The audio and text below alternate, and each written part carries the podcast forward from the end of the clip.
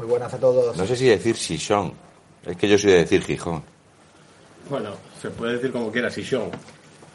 Pues aquí estamos con José en la sidrería Nueva Ibérica, que esto antes se llamaría Lagar, no. No, esto antes era Cafetería Ibérica de la Peña Madridista. No, pero lo digo por la sidrería. Es más, más comercial para la gente sidrería. Sí, eh, bueno, es que la diferencia de sidrería y Yagar es que en el Yagar es donde se hace la sidra. ¿Dónde se hace? Donde se malla. Que habrán bajado las ventas un poquito solamente. Sí, solo un poco. Veréis, este es un, un tipo absolutamente eh, moderno y actual y se dedica a ocupar edificios. Sí. Venga, no, no, no. Lo que pasa es que este señor es de estos que yo llamo héroes sin capa, porque cuando uno quiere defender una idea, lo que hace es defenderla, y defenderla de verdad. Así que este señor, que es de estas personas, como yo digo, que tienen una cosa aquí, que son... ¿eh? Pero Una- del sindicato de la Guardia Una, Civil. una pulsera que está muy mal vista. o Pulsera sea, de la Guardia Civil en... si fuera una pulsera comunista, pues sería chachi mega guay. O una pulsera con la bandera LGTBI, HIJK, pues estaría estupendamente. Pero Señor. claro, es un contra o sea, es un revolucionario hoy en y día. manos de trabajar, cosa que los que deciden encerrarlo no las tienen. Sí, por favor, enseña las manos, enseña las manos. No, no, pero sí, las pa- sí, sí. ¿eh? Cosas que pasan. Y esto, esto te lo hace la sidra. Descansar. En verlo, descansar. Además, estos son los dos dedos con los que, con los que limpias el, el, el vaso de la gotita que queda de, al descansarlo. O sea, ¿Sabe? que no se crean que... Sí, ve, que algo que tiene potestad para quejarse de cómo está la situación, que no es un pijo de estos que dice Chenique que van a provocar ni nada por el estilo. Es un tío que está aquí luchando por intentar sacar su negocio adelante y que no le están dejando con las medidas que están eh, teniendo el gobierno aquí de- del señor eh, Barbón. Pues yo, eh, como ayer estuvimos aquí en Gijón y estuve viendo lo del museo, luego te voy a comentar unas cositas de aquí de Gijón, pero vamos a empezar por lo importante. Cinco años un negocio abierto, abrir, defenderlo, intentar que sea rentable y de repente te cierran. ¿Cómo fue? ¿Cómo fue? Una hostia en seco. O sea, eh, cuando cinco años, cuando por fin dices, estoy empezando a ver rentabilidad al negocio. Porque claro, los primeros cinco años todos sabemos lo que es. Poner, poner, poner. Y cuando estás empezando a, a ver rentabilidad, te cierran. ¿Qué haces? Cerraste sin contraprestación, nada más que tienes que cerrar. No, tienes que cerrar y tienes que pagar. Si la única ayuda que nos dieron fue que lo, el- lo del trimestre de marzo te lo cobraban en noviembre. Que aquí eh, en noviembre estuvimos cerrados por el señor Barbón y nos lo cobraron igual. Y el que no pudo pagar, 25% de recargo. Más los intereses de demora mensuales. Entonces, digamos que, como hemos dicho muchas veces, lo que en unos lugares fueron ayudas directas de casi 100.000 euros por empleado sin gestionar fue eh, los propios gobiernos autonómicos los que fueron a buscar a la empresa, incluso el gobierno central que fue a buscar a la empresa para darle el dinero. Mm, La media en España son 98.000 euros. Es cierto que hay empresas como Plus Ultra que les ha ido mejor, son casi 200.000 euros por empleado, que está bastante bien. Aquí pagasteis, hubo multas, hubo recargo. En Murcia fue un desastre, en Andalucía una calamidad. Un lugar como este, en el lugar donde está cerca de la playa, eminentemente tendrás una clientela de proximidad, pero tendrás mucho turismo. Es que aquí se vive del verano. Eh, con el verano, con, el verano y la Semana Santa, eh, sobrevives el resto del año. Hombre, te ayuda la gente, eh, la, la gente de todos los días, pero tampoco aquí la media de edad en este barrio está en 60 años. La mitad de esa gente está acojonada en casa, porque está Barbón todos los días diciendo que no salgan de casa, que no salgan de casa, que se van a poner malos y se van a morir. Sí, porque la hostelería, según él, mata gente. Sí, Él lo dijo varias veces que la hostelería mataba gente. No se ha escuchado algo así de ningún otro de ningún otro sector. Yo he de decir que si fuese así, entiendo que el 90% de las personas que hubieran muerto serían camareros, cocineros y demás, pero no, no ha sido así. ¿En qué momento tomáis la decisión de encerrar, de ir y decir, hasta aquí, queremos visibilidad? ¿Cómo surge? Eso surgió a través de, una plataforma que se llama Asturias Suma, otra de muchas que no se ponen de acuerdo entre ellas para, para sumar y hacer fuerza, que es lo que necesitamos. Y, surgió de ellos. En un principio sí parecía que había fuerza para, para eso y pues cinco hosteleros, eh, en- entre ellos dos de aquí, mi cuñado y yo, nos, nos prestamos para, para ir. A ver, había que pelear. Nosotros nos apuntamos a todo. Fuimos a, recibir a nuestros compañeros gallegos también a Madrid cuando fueron caminando con los pies destrozados para que al final, ¿qué? Se rieran de ellos porque Sí, es que el tema de la hostelería, eh, como ha sido tratado de esta forma, ¿qué tratamiento dio la, la prensa cuando decidisteis eh, optar por ese encierro? Porque mucha gente no sabrá dónde fue el encierro y cómo, y cómo fue. En- fue fue en, la iglesia de San Pedro, justo, justo en la playa. Eh, la verdad que el cura nos dio todas las comodidades. O sea, estuvimos, a ver, no de hotel, pero estuvimos muy bien. La verdad que todo el mundo llevándonos comida, todo el mundo yendo a, bueno, apoyarnos. La verdad es que recibimos mucho apoyo hasta el día que Barbón dijo, podéis abrir.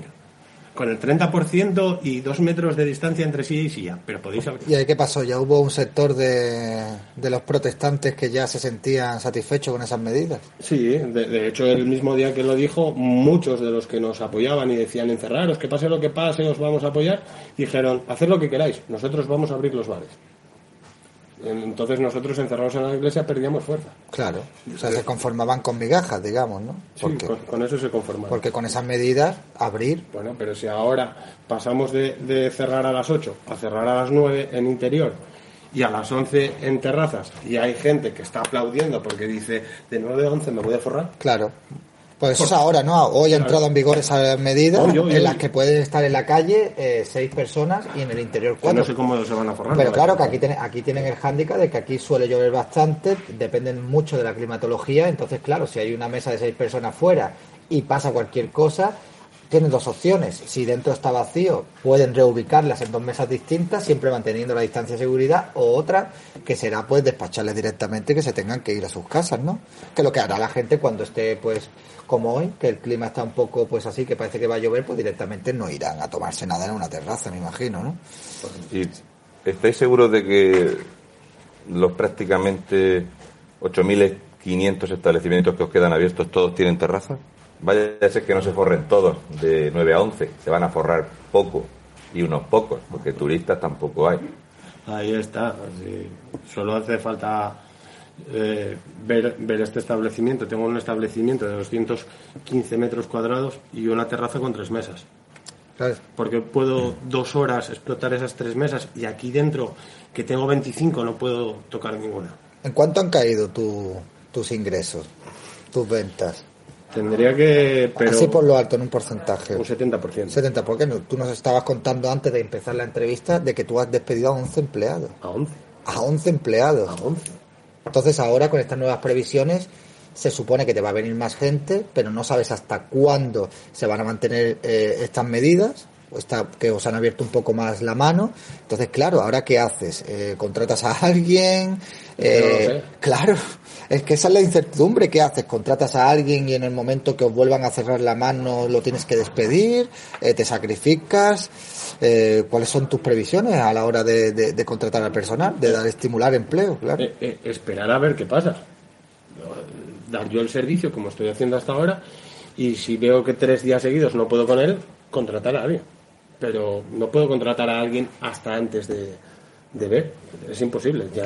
Las medidas de Barbón han echado de la hostelería, de la restauración, sin contar los hoteles que están cerrados, aproximadamente a unas 4.900 personas solamente de los bares de cercanía. ¿eh? O sea, es una tasa de desempleo que no se conocía aquí. Yo no he encontrado un registro igual de que pasase esto en Asturias al respecto de lo que es la restauración. No hay datos porque nunca había pasado que todos los restaurantes y bares de la zona, salvo las curvas de contratación de la zona turística, que lo he querido separar porque, claro, no es lo mismo, cosa que no entiende mucha gente, no es lo mismo un restaurante que un hotel. No, no se puede engrosar lo mismo y si es dedicado al turismo o no, porque nosotros, por ejemplo, estamos en un hotel de eh, trabajo. Entonces, hoy para desayunar habíamos cinco personas, el jueves por la noche había 60 por- para cenar, porque llega el fin de semana es un hotel que no funciona. Ese 70% de caída, ¿cuánto tiempo crees que se puede sostener una empresa con esta pérdida de ingresos? Yo estoy en las últimas. No se puede soportar más. Yo la esperanza que tengo es que el, 9 de mayo se acabe el estado de alarma y no nos pongan restricciones cara al verano, porque si no estamos perdidos. Pero claro, si termina el estado de alarma va a depender de los presidentes autonómicos. y, aquí y aquí tenéis uno que dice que la hostelería es uno de los grandes focos de contagio. E, e, ese es el problema, el, miedo que tenemos todos, las medidas que puede, que puede ponernos. ¿Y qué solución está dando la Administración? ¿Te han concedido alguna ayuda? Ah, las ayudas no llegan. Eh, a ver, yo, quiero explicar algo. El que más y el que menos tiene una deuda con Seguridad Social o Hacienda. Estuvimos cerrados seis meses, sin ingresos, y ellos siguiendo cobrando. Entonces llega un momento en el que no puedes pagar, sea como sea. Porque yo, por ejemplo, en mi caso, o pagaba a mis empleados o pagaba las retenciones. ¿A quién le voy a pagar? A los empleados, obviamente. Sí, pero el tema de vincular eh, y si tener la situación así era porque esto lo explicó muy bien eh, José Ángel Antero en Murcia, que decía que era imposible tener una empresa seis meses sin facturar y que estuviera al corriente de pago. Pero era la forma de no dar la ayuda. Es que eso es lo que buscan, no dar la ayuda. Es obvio. Es que aquí, en Gijón, empezando porque el consistorio municipal tiene una deuda de la hostia y quisiera comentar una cosa para la alcaldesa de Gijón, que no tiene que ver con la sidrería, pero decir públicamente que no te vas a forrar, de hecho dijo la alcaldesa, no me voy a hacer millonaria. Le explicaste a la gente que te vas a llevar 270.000 euros, que es más de un cuarto de millón de euros. ¿No te da un poco de reparo hacer esos comentarios mientras condenáis a la gente aquí al paro y a la ruina? Es que me parece acojonante y con la deuda que tiene el ayuntamiento se subió el sueldo a la tía casi 3.000 pavos. Que imaginaros que funcionara así la empresa privada, ¿eh? qué gustico da. Aunque haya deuda, eh, a vivir bien. Cosas está, que pasan. Está muy agobiada, coño. Mira, Pablo Iglesias lo que dijo, que él quitaría esto de las pagas vitalicias y tal, y ahora dice que está en su pleno derecho de... Bueno, pero él siempre ha sido muy admirador de, Chiquito de la Calzada, que es lo de hacer. Joder. ¿Eh? Era broma. ¿Qué te parece eh, que este, eh, mientras os cerraban a vosotros, aquí en este ayuntamiento se concedían 163 millones de euros para grandes empresas del IBEX 35 para un proyecto informático que seguramente lo vas a agradecer muchísimo en, en la hostelería. ¿No es un poco el pitorreo que hay el dinero público mientras a la gente que genera empleo solo se os sangra? Llevan haciéndolo desde el principio, se están riendo de nosotros. 45.000 familias en Asturias que trabajan en la hostelería, ¿por qué no ha habido una movilización grande? Es por la porque yo veo que aquí el, la organización principal que hay, que por cierto tiene muy buena relación con Graciela Blanco, OTEA, creo que OTEA va en un pasa como en Murcia, en Murcia el sindicato mayoritario de hostelería, Ostemur, digamos que va en una línea paralela que no tiene nada que ver con la realidad, son prácticamente políticos son políticos. Y representan al currante de la piel que se tira 14 horas en una barra. ¿Cómo ha pasado? Si, si, no se tiran ellos 14 horas en una barra, ¿cómo te van a representar a ti? Eso es lo que digo yo. está el kit de la cuestión. O sea, eh, vemos a, pues, tenemos a Es que los representantes de este país, eh, de la clase obrera, son así. tenemos a Pablo Iglesias. Tienen, tienen chofer, UGT y Comisión Obrera llevan chofer. Claro, llevan chofer, comen mariscadas, viven muy bien. Tenemos al representante de los manteros, que no es mantero, que es dueño de un restaurante. Tenemos al representante de la clase obrera, Pablo Iglesias, que vive en Galapagar. Y tenemos al representante de los hosteleros, pues que no están detrás de una barra trabajando. Ese es el gran problema que tenemos en este país. ¿Cuántos millones son esos? Un millón novecientos. Mil. Ah, mil millones. Mil novecientos cuarenta y tres Millones de euros. Millones de euros. Eso es lo que genera la hostelería en Asturias. Pues yo no. Vamos. No, no, lo que generó en 2019. no puedo ni cambiar de coche. Entonces, cuando esto genera algo así, hay que ver que el 30% se lo comen. Bueno, aquí en Asturias ronda el 40%, se lo comen los impuestos y los gastos, porque este es un lugar caro para tener un, un establecimiento. Y Asturias se va a endeudar en 980 millones de euros. No hay relación de la ruina abocada a esta comunidad cuando vosotros sois generadores de riqueza. ¿Por qué no se os cuida? Pues no lo entiendo, pero es que ahora mismo lo único que queda en, Asturias para generar riqueza es el sector turístico, el turismo, hostelería, hotelería y demás. Y parece que lo único que quieren es que cerremos todos. Yo he de decir que junto con Canarias y lo que vimos en Cantabria, Asturias es de este lugar que por la gente joven, gente como tú aquí, hay muy poca porque se van. En Asturias se van una media de entre 5.000 y 6.000 personas menores de 33 años a trabajar fuera porque aquí no hay trabajo.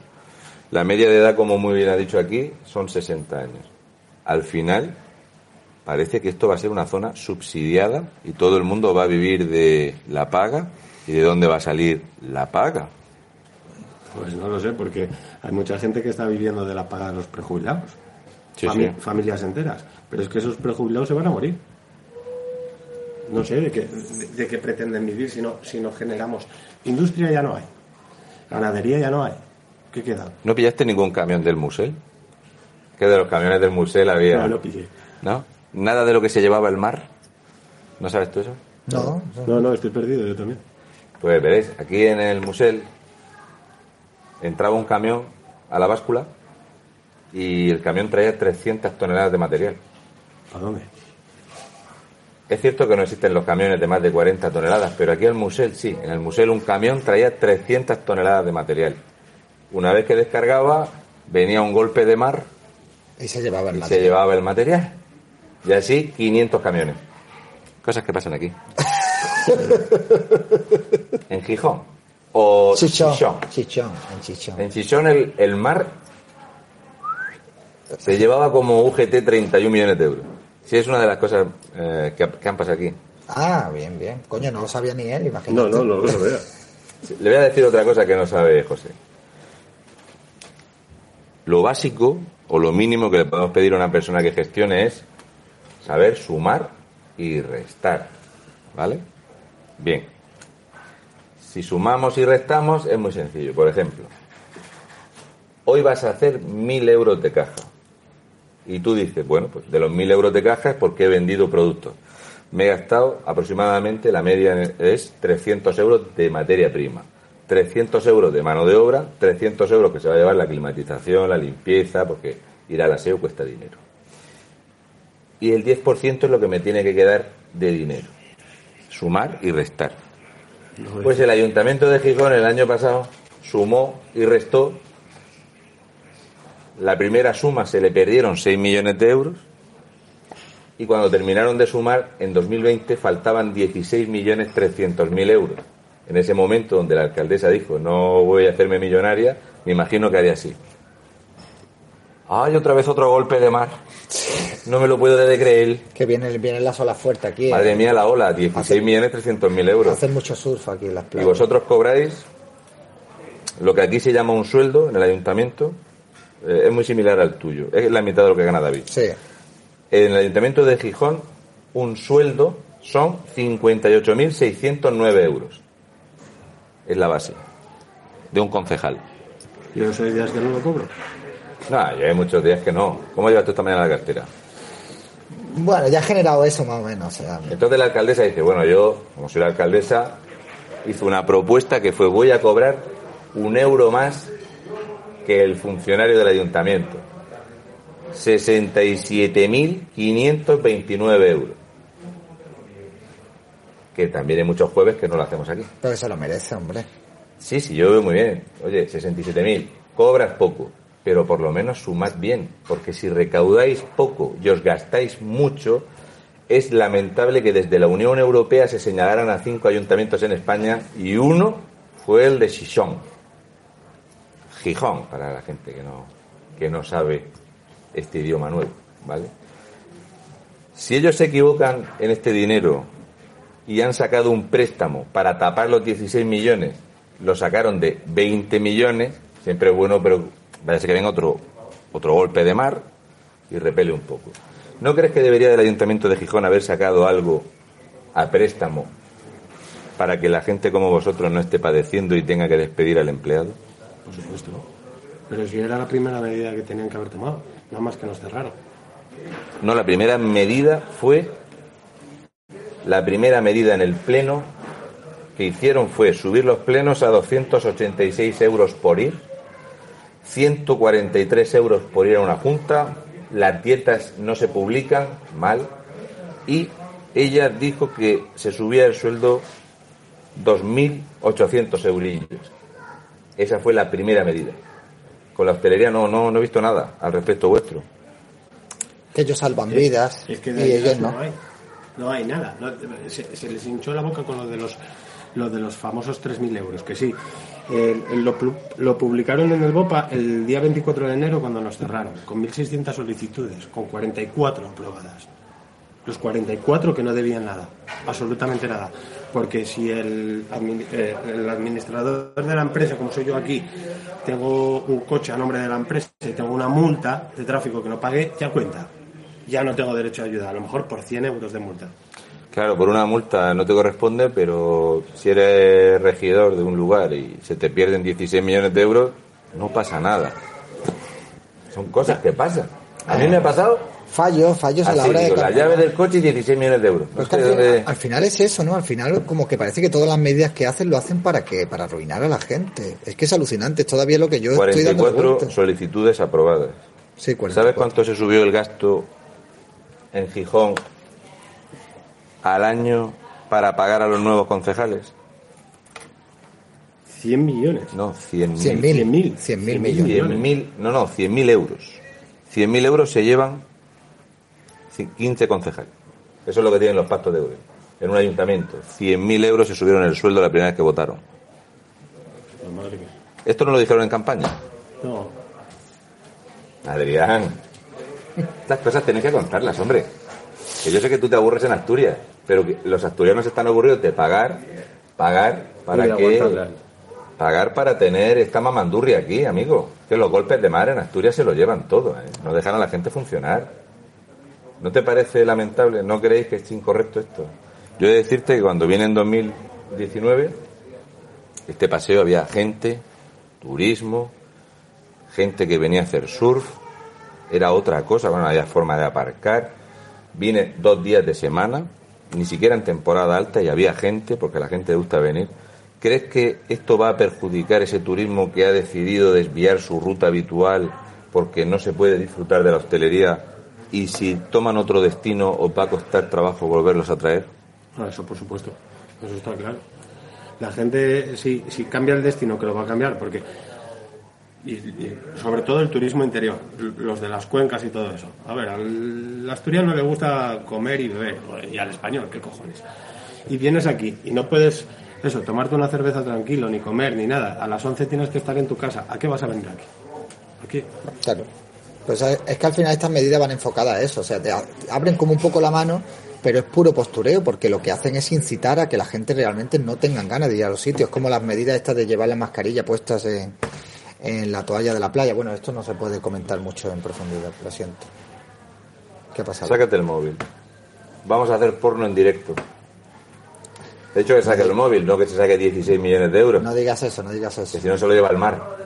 ¿Puedes hacerme una división? Sí, Puedes dividir 674.714 674.000. 714 entre 365. 365 son los días que tiene el año. 18- alcaldesa. 1848,5. 1848. Eso es lo que pagan los gijoneses de intereses del préstamo cada 24 horas. 1.800 pavos que pagan. Solo los intereses. Para endeudar a la gente, por lo menos ayudar a la gente. Era más fácil dejar de cobrarle a la gente o de ponerle facilidades que no de endeudarlos encima de no dejarlos trabajar. O es una idea que tengo yo. Esta camiseta que llevo es de un establecimiento de Zaragoza, un, bar muy típico, que ha sobrevivido de lo de alrededor. Alrededor 19 bares cerrados. Es lamentable. Han destrozado la zona del tubo en Zaragoza, el turismo, yo lo que veo, el turismo interior lo han hundido. Cuando un presidente autonómico dice que la hostelería mata y que los madrileños son una bomba, ¿eh? pues los lugares como aquí, donde se recogen al año más de 90.000 de estos madrileños, pues a lo mejor no van a querer venir donde se les insulta. porque a lo mejor aquí hay gente que los trata bien, no al madrileño, sino al que es de Murcia o es de Málaga, para que venga. ¿eh? Entonces, ¿el regionalismo hasta qué punto crees que es perjudicial? Para que tengáis clientela, para que la gente prospere. Eh, es que, a ver, vivimos del turismo, esto es España. Yo lo que no entiendo es por qué tienes que venir aquí y, hablar el vale, o, lo que sea para que te atiendan. Eh, solo hace falta ver el centro. El centro de Gijón, ¿cuántos locales hay cerrados? Sí, sí. Y bajos comerciales, tiendas cerradas ayer. Eh, Estamos hablando del centro de Gijón, señores.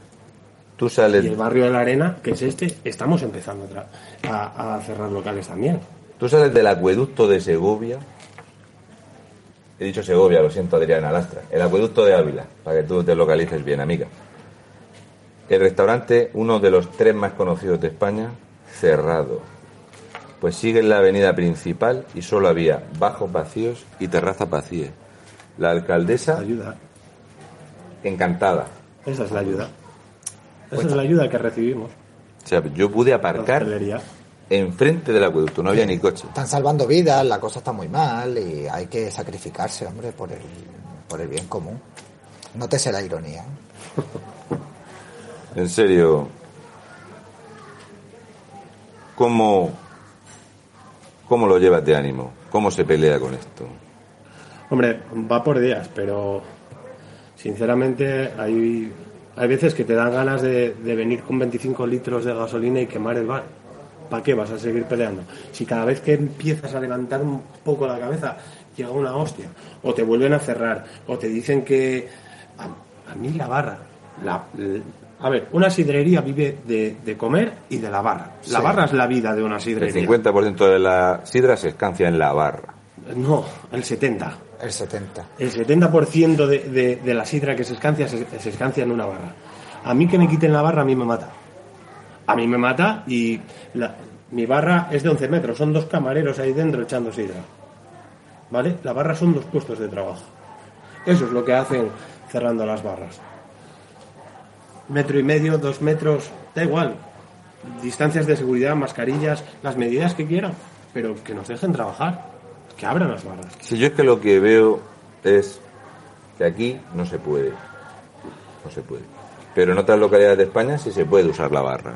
Al mismo tiempo donde uno se, o sea, no hay una, no es uniforme, parece ser que los estudios van en un sitio o en otro y depende del afán de protagonismo que tenga el, el que esté al frente. El gobernante de turno. Sí, sí, porque yo, a mí me han atendido en barra, luego en mi pueblo se quitó la barra, era un esperpento, llenarlo todo de plástico, la gente empieza a poner por poner un taburete, una mesa para que la gente no se acerque, es una forma de espantar al cliente, el trato cercano.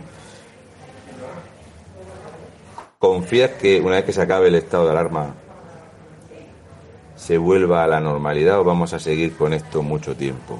Lo deseo, pero no confío me pasa igual. Yo estoy con la manera de que nos van a seguir con esta mierda, pero tela. Sí, porque saca mucho beneficio de todo esto. O sea, arruinar a la gente y que dependamos económicamente de ellos, que es lo que busca el socialismo y el comunismo, realmente.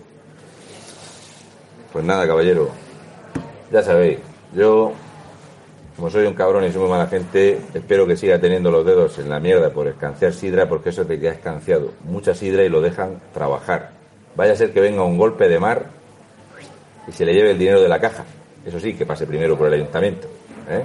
Yo, como decía ayer también, que esta gente lo que están pidiendo no son ayudas, sino simplemente que quieren trabajar y no se les deja. O sea, es que ya está bien de parte de estos gobernantes que se sacan las medidas de, la manga porque pero es que ellos no tienen hablan, nunca hablan de trabajar solo hablan de es que no tienen ninguna base o sea si, si, si demostraran que tienen unos estudios y que estas medidas eh, pues de verdad frenan el contagio o estas medidas de verdad sirven para algo que no sea para arruinar al empresario o para arruinar a la persona que esté trabajando porque se queda en el paro porque el empresario lo tiene que despedir, pues uno diría, bueno, es verdad, me tengo que sacrificar, pero es que eh, cada vez que hablamos con una persona que es propietaria de un establecimiento, están desconcertadas completamente porque es que es normal, no saben a qué atenerse, un día va a ser una cosa, otro día va a ser otra y no tienen ningún tipo de fundamento ni ningún tipo de base.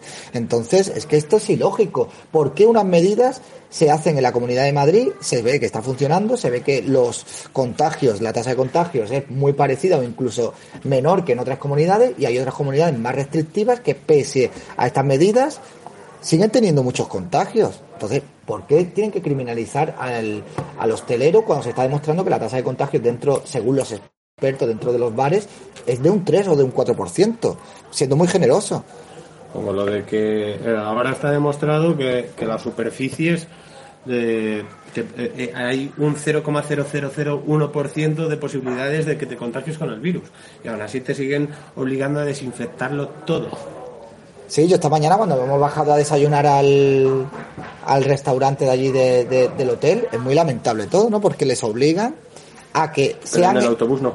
No, en el autobús no, pero es que tú vas allí y, y le obligan que a ser ellos los que te pongan eh, el embutido o los que te corten el pan. Sin embargo, te permiten que tú cojas el tarro del aceite de oliva o el tomate para echártelo en el, en el pan. Pero ellos son los que te tienen que echar el café. O sea, es que. Imagínate la reunión en la que se decide eso. Y ¿eh? entonces tú vas, claro, en la reunión que Yo se lo decide veo eso, padecer yo- porque la mujer estaba padeciendo de.